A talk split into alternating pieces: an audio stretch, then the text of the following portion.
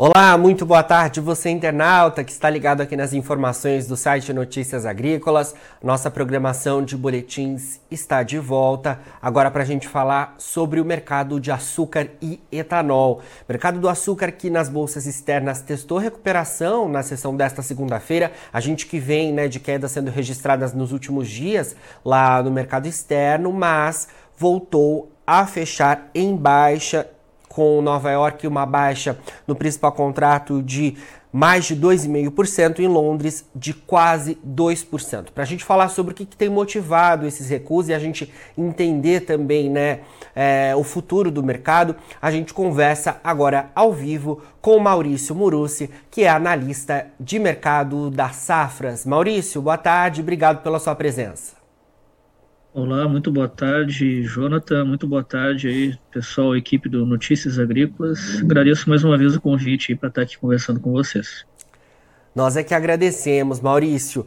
Bom, vamos lá. Na semana passada, né, Maurício, a gente teve uma queda acumulada de mais de 6% sendo registrada na Bolsa de Nova York, né, para o açúcar do tipo bruto.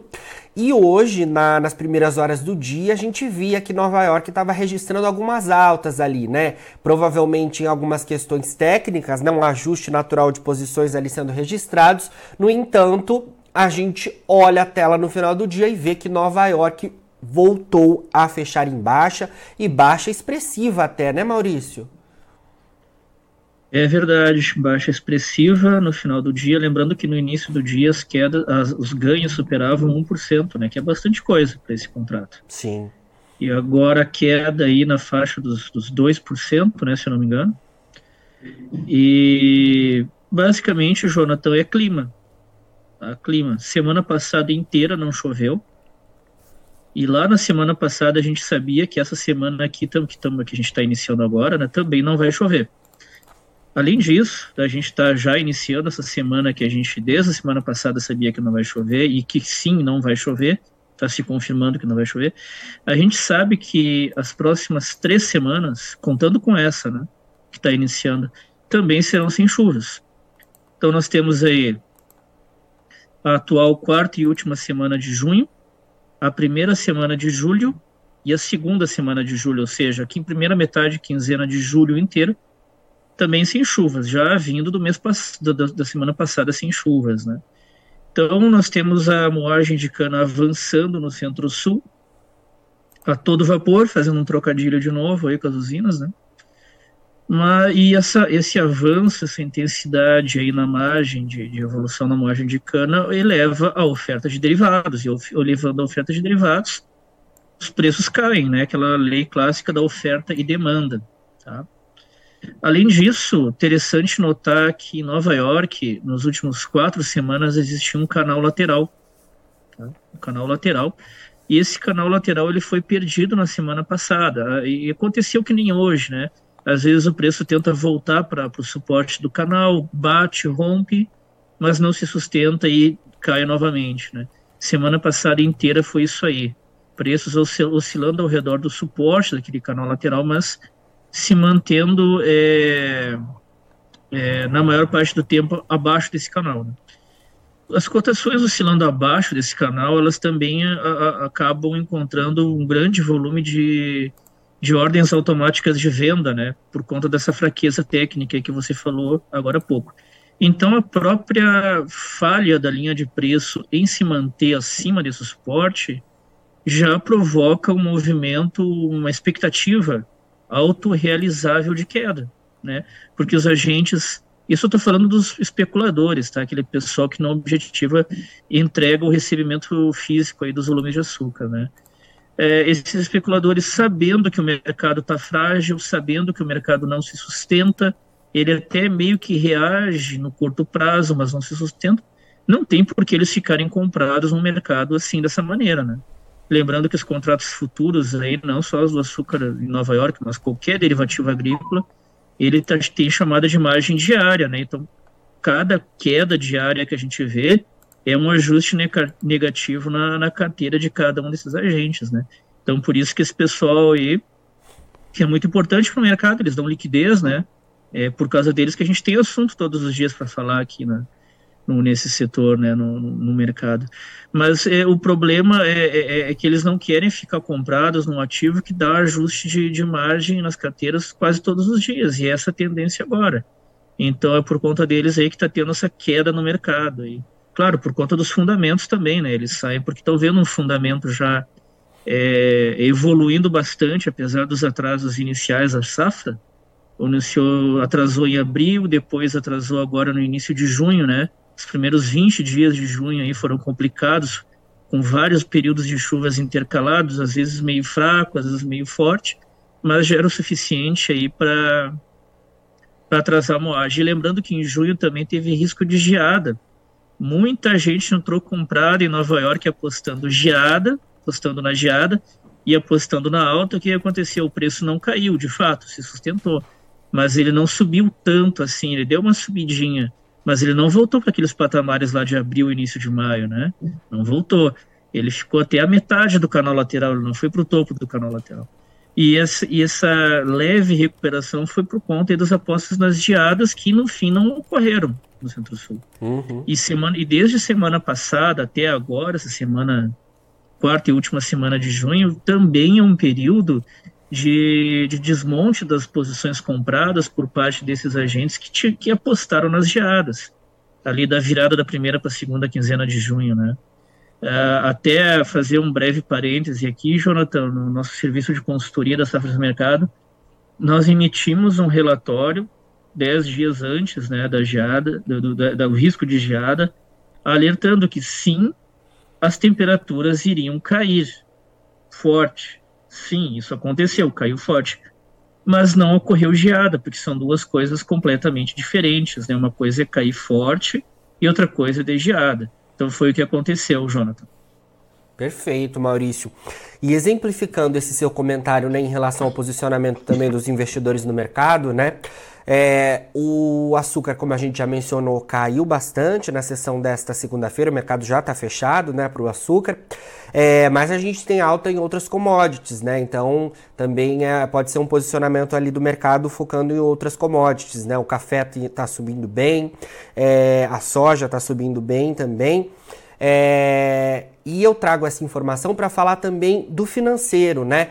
Como é, os fundamentos têm pesado mais justamente no mercado do açúcar neste momento, porque quando a gente olha o financeiro, o petróleo está tá operando, né? Não fechou, está operando com uma alta de um pouquinho mais de meio por cento, e a gente tem o câmbio também, né? Com o dólar tendo queda é, sobre o real, que teoricamente né, faria com que os preços do açúcar tivessem um, um, uma alta, né, o que não acontece. Ou seja, de fato, o mercado está bastante atento a essas questões dos fundamentos e queria saber se a gente tem, é, de alguma forma, é, expectativas de novidades aí, ou se a gente deve seguir acompanhando o mercado atento a isso, Maurício. Bom, Jonathan, o primeiro ponto que você falou é, foi do, dos mercados externos, né? Sim. Aí pega o complexo, isso, pega o complexo grãos aí, soja, milho, trigo, café, tem soft também, que é o café, né? Uhum. Mas pega aquele complexo grão, soja, milho e trigo, tá? Uh, e pega também o risco macroeconômico internacional. Qual é a ligação que o açúcar tem com os mercados, os, os outros derivativos agrícolas, né? E a conjuntura macro internacional? Qual é a ligação que do açúcar? É, não é somente, tá? Mas é principalmente o petróleo. Uhum. Petróleo caindo, né? Ah, cai, o, a conjuntura macroeconômica internacional está complicado, Estados Unidos está ruim, China. a China também está ruim, né? A União Europeia também, como se a China, porque a China e os Estados Unidos estão ruins, a União Europeia vai mal também, né? Indica vários indicadores fracos. O que que isso reflete? Tudo isso bate direto no petróleo. Aí tem aquela correlação ali do petróleo com o etanol, com a gasolina e com o açúcar, né? Que é uma correlação de forças diretamente proporcional. Petróleo cai, açúcar cai. Petróleo sobe, açúcar sobe, né? É por conta da relação do preço da gasolina e com o etanol, né? O problema é que aqui no Brasil teve a mudança de política de preços da Petrobras, né? Nós já temos sobre uma nova política de preços. E ela aconteceu antes mesmo da mudança oficial. Então, não faz assim tanto sentido assim, digamos assim, se o petróleo subir, tá? se o petróleo sobe, esperar que o açúcar se eleve também por parte da correlação com o etanol. Porque a gasolina aqui, qual é a tendência? Isso não está escrito objetivamente na nova política da Petrobras, mas quem está no mercado sabe. Se o petróleo sobe, a gasolina aqui tende a ficar estável, por preocupações é, inflacionárias por parte do governo. Agora, se o petróleo cai, a gasolina sim tende a cair. A gasolina reflete o mercado internacional agora na queda e não na alta. Na alta do petróleo ela fica estável, né?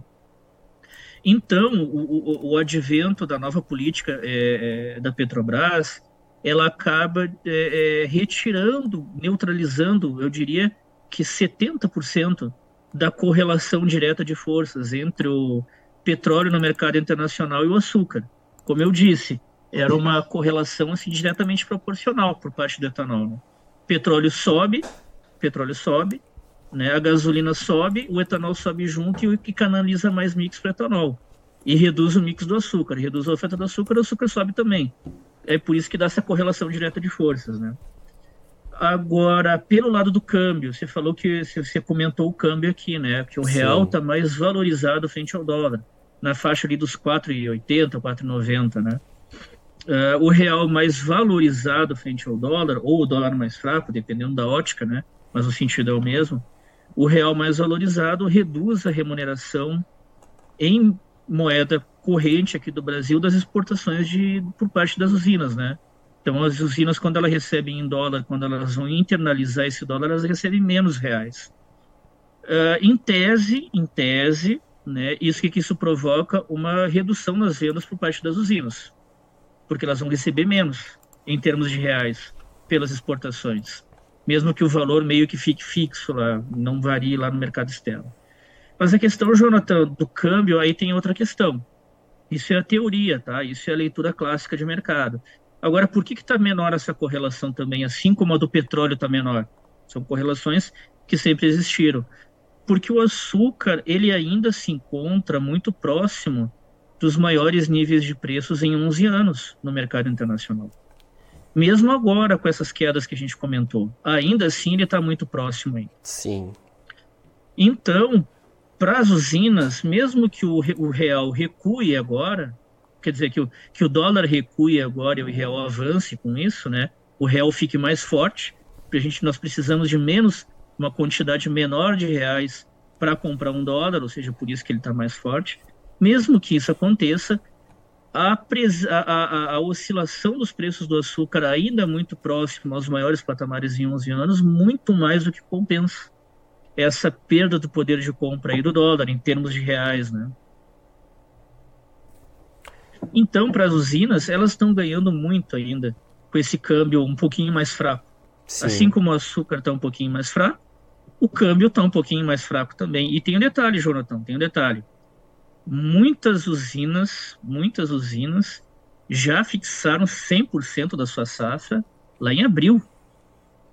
Naquela segunda quinzena de abril, quando o preço estava no topo. Indo ótimos, lá. né? Foi? Com ótimos é, preços. Exatamente. E naquele período o câmbio também estava favorável, lá acima de 5,10, 5,15. Então agora para as usinas, qual é a preocupação da usina? É colher a cana, processar, produzir VHP e entregar.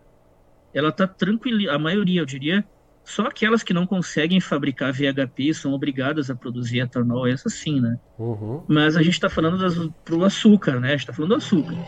Então, as usinas estão tranquilíssimas, porque ela já está com o câmbio travado lá desde abril, e melhor ainda está com Nova York travado lá de abril, né? Então, então para elas a preocupação é moer cana, processar VHP e entregar. entregar. E lembrando que agora o clima está favorável, que eu falei agora há pouco no início da entrevista, né? Desde a semana passada tem sol, e as próximas três semanas aí também com sol. Então, pelo menos temos um mês direto aqui de perspectiva de tempo com sol, ou seja, que possibilita moagem, né? Então, até mesmo por essa ótica de timing de produção, a usina também está tranquila, né? Porque ela sabe que o clima vai estar tá seco, ela vai conseguir entregar o açúcar que ela, que ela prometeu em contrato, né? Com maiores preços em 11 anos e o câmbio também estava muito bom, acima dos cinco reais. Se a gente for ver uma média histórica aí de 5 a 10 anos, o câmbio está excelente também. Maurício, É, quando a gente olha, então, em termos de perspectivas para o mercado, só mudança de, de, de, cenário, mudança de patamar em relação ao que a gente tem visto neste momento, viria de questão climática na sua visão ou outro, a, a outra novidade também pode mexer com os preços? Não, o clima agora é, é, é, é um vetor. Se eu falar que é um vetor chave, eu vou estar ainda sendo falho na minha definição, porque é um vetor ainda mais importante que um vetor chave, né? Muito mais importante que o vetor chave. Pelo lado do Brasil, a gente já falou, clima seco possibilita a moagem, possibilita o time das usinas, tá? O detalhe é o seguinte, o detalhe é o segundo semestre. Segundo semestre, além de nós temos o El Ninho, que começou em junho, segundo definição do NOAA, né, que é a Secretaria do, de, do Departamento de Climatologia dos Estados Unidos, além de ter começado o El Ninho em junho, nós temos as chuvas de monções na Ásia. E para quem acompanha o noticiário internacional sabe que não só a Índia, como a China também está numa onda de calor muito grande. Sim. Em junho. Onda de calor em junho. Ah, mas o que, isso quer dizer? Por que, que o Maurício está falando aí? Ah, onda de calor em junho. Qual, qual é a questão? Qual é o problema da onda de calor em junho? O problema dela é que essa onda de calor geralmente é em maio. Esse é o problema. É em maio, uhum. um mês antes do início da temporada de monções as monções da Ásia, porque não são, a gente fala da Índia, né? Ah, porque a Índia não sei o que, chuvas. Mas as monções batem na Ásia toda, não é só na Índia. Bate no Japão, bate na China, bate na Tailândia, Filipinas, Paquistão e Índia, né? Mas a gente fala muito da Índia porque a Índia é o nosso principal concorrente aqui, né? Uh, e, essa, e, e, essa temporada de, de, de calor agora em junho, um mês atrasado, quer dizer que as monções também vão estar um mês atrasado. Essa onda de calor que a gente está vendo agora no final de junho era para a gente ter visto no final de maio, um mês atrás. Claro, aí obviamente a gente pode botar a culpa do El, no El Ninho, né? O El Ninho é um período mais seco e tal, leva a seca aí no, no, no, nas monções da Ásia. Mas o que, e qual é, e qual é o, o, o, o resultado dessa onda de calor 30 dias atrasada, que leva ao início das, o início das temporadas de monções também com 30 dias de atraso? Isso aí vai servir de argumento para a Índia acusar uma nova quebra de safra. Lá em, entre agosto e setembro, 30 dias antes de outubro, que é o início lá da safra nova deles. Como as chuvas de monções estão praticamente 30 dias atrasadas, elas provavelmente vão se prolongar também durante 30 dias.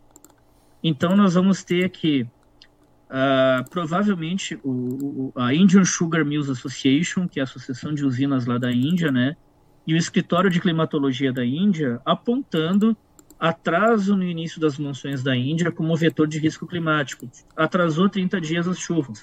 O canavial foi prejudicado. Isso no início. No início. Lá no fim das monções em setembro, o que a gente vai ter? A gente provavelmente vai ter chuvas de monções se prolongando até outubro. E aí o que, que a Indian Sugar Mills Association vai dizer? Não, as chuvas de monções se prolongaram até outubro, então deu excesso de umidade nos canaviais, deu baixa incidência de luz solar nos canaviais, também prejudica a qualidade da cana. Na verdade, em termos práticos, Jonathan, o que nós temos?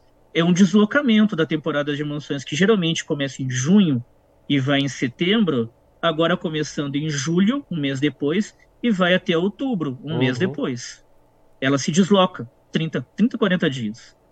Mas esse deslocamento pode gerar, dar motivo para esse tipo de falácia. Claro. Né? Dizer que atrasou 30, 40 dias no início e dizer que se prolongou 30, 40 dias no fim. Os dois motivos, o do início e do fim, é motivo para dizer que o canavial foi prejudicado lá na Índia e criar aí factoides de mercado que eles adoram criar, né? Eles adoram pegar uma meia verdade e transformar em falácia e fazer com que essa falácia seja precificada em Nova York e ela é precificada em Nova York. Nova York compra isso aí, né?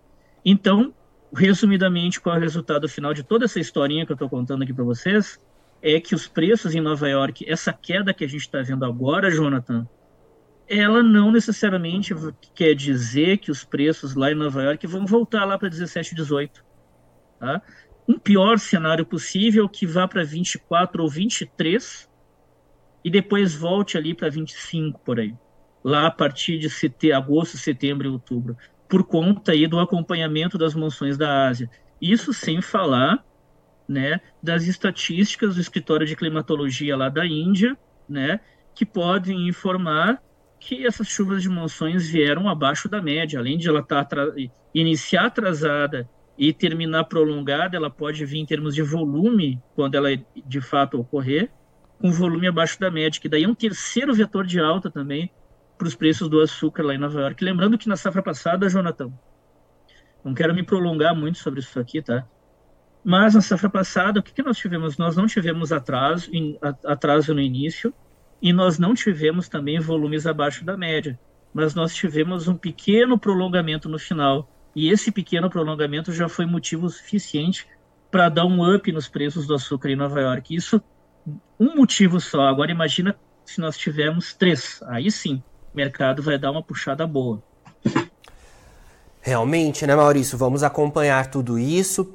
É, Para a gente finalizar, né, você até comentou aí, estamos falando de açúcar. Vamos passar a falar do etanol, porque a gente sabe, né, e você comentou, as usinas estão né, praticamente fixadas na totalidade e a gente tem a tendência nessa temporada aí é, de uma produção de açúcar, né, imperando na, na, nas usinas. Eu queria que você falasse um pouco mais sobre a questão do etanol, como é que fica isso, o que, que você tem escutado aí por parte das usinas e como que fica o cenário de competitividade do, dos dois produtos, né, do açúcar e do etanol, porque logo mais a gente chega em 1 de julho.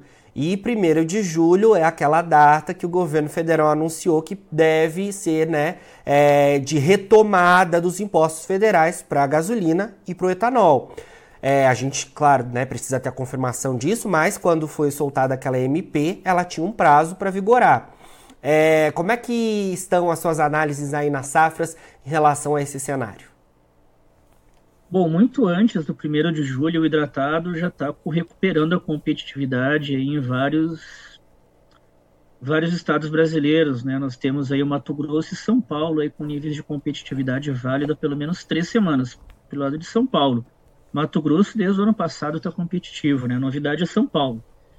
Além de São Paulo, nós temos Goiás e Minas Gerais, com níveis, níveis neutros de competitividade, que está naquela casa dos 70%, né?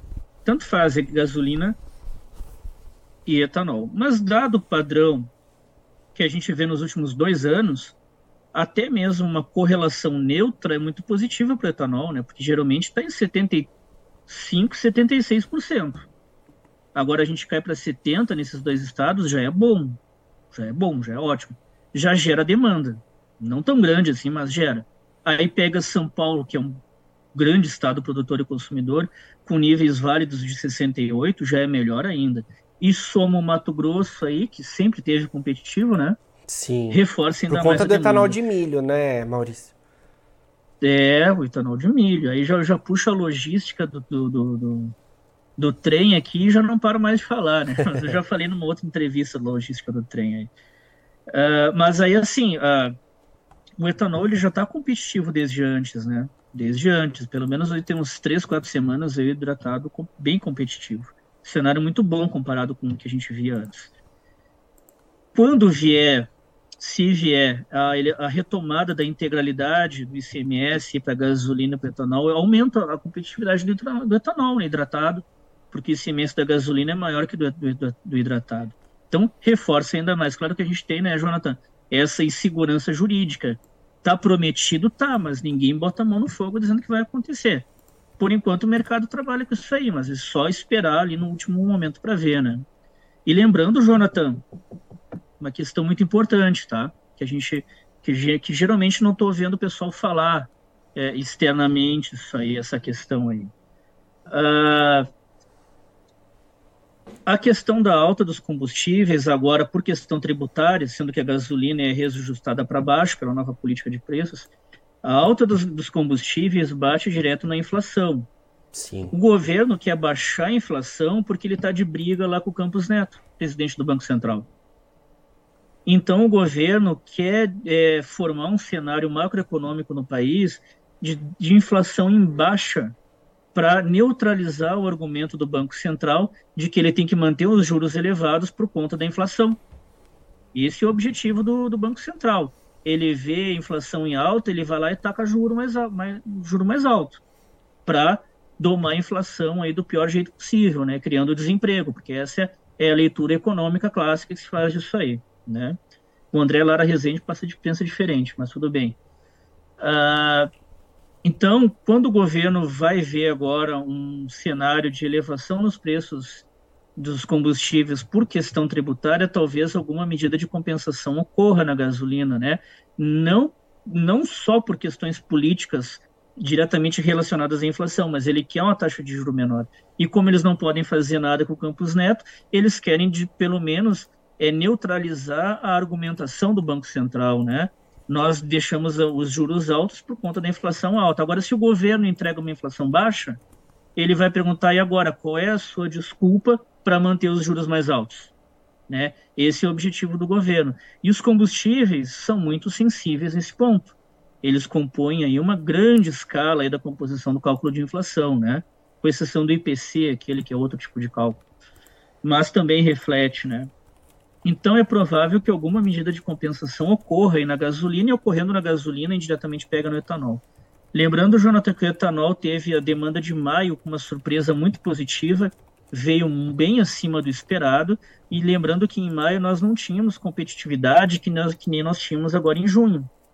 Né? A competitividade de maio era só no Mato Grosso, com São Paulo neutro.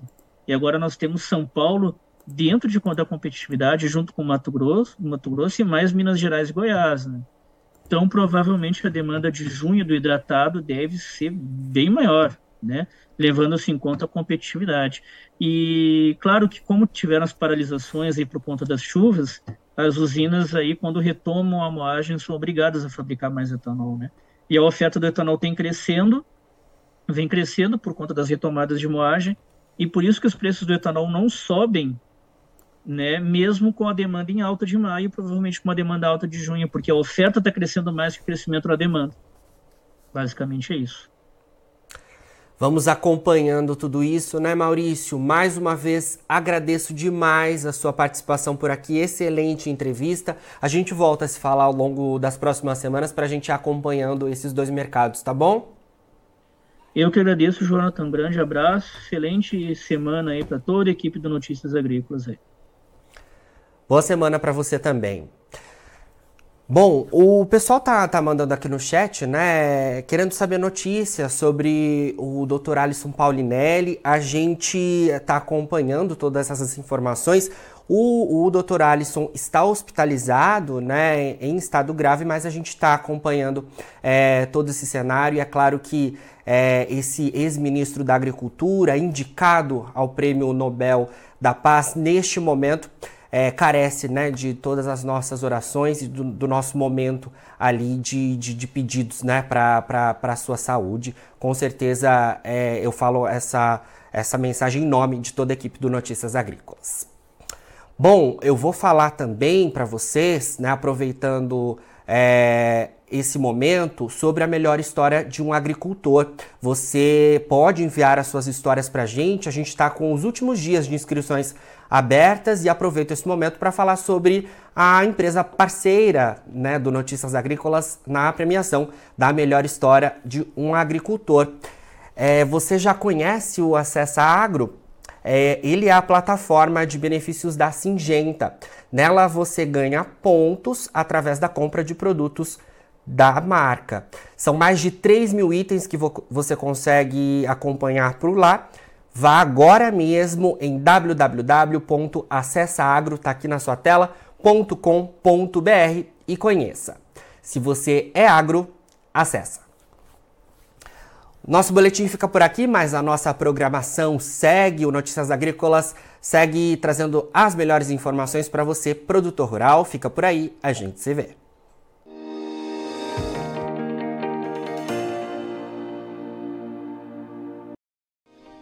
Se inscreva em nossas mídias sociais. No Facebook, Notícias Agrícolas. No Instagram, arroba Notícias Agrícolas. E em nosso Twitter, arroba Norteagri. E para não perder nenhum vídeo, não se esqueça de nos acompanhar no YouTube e na Twitch Notícias Agrícolas Oficial.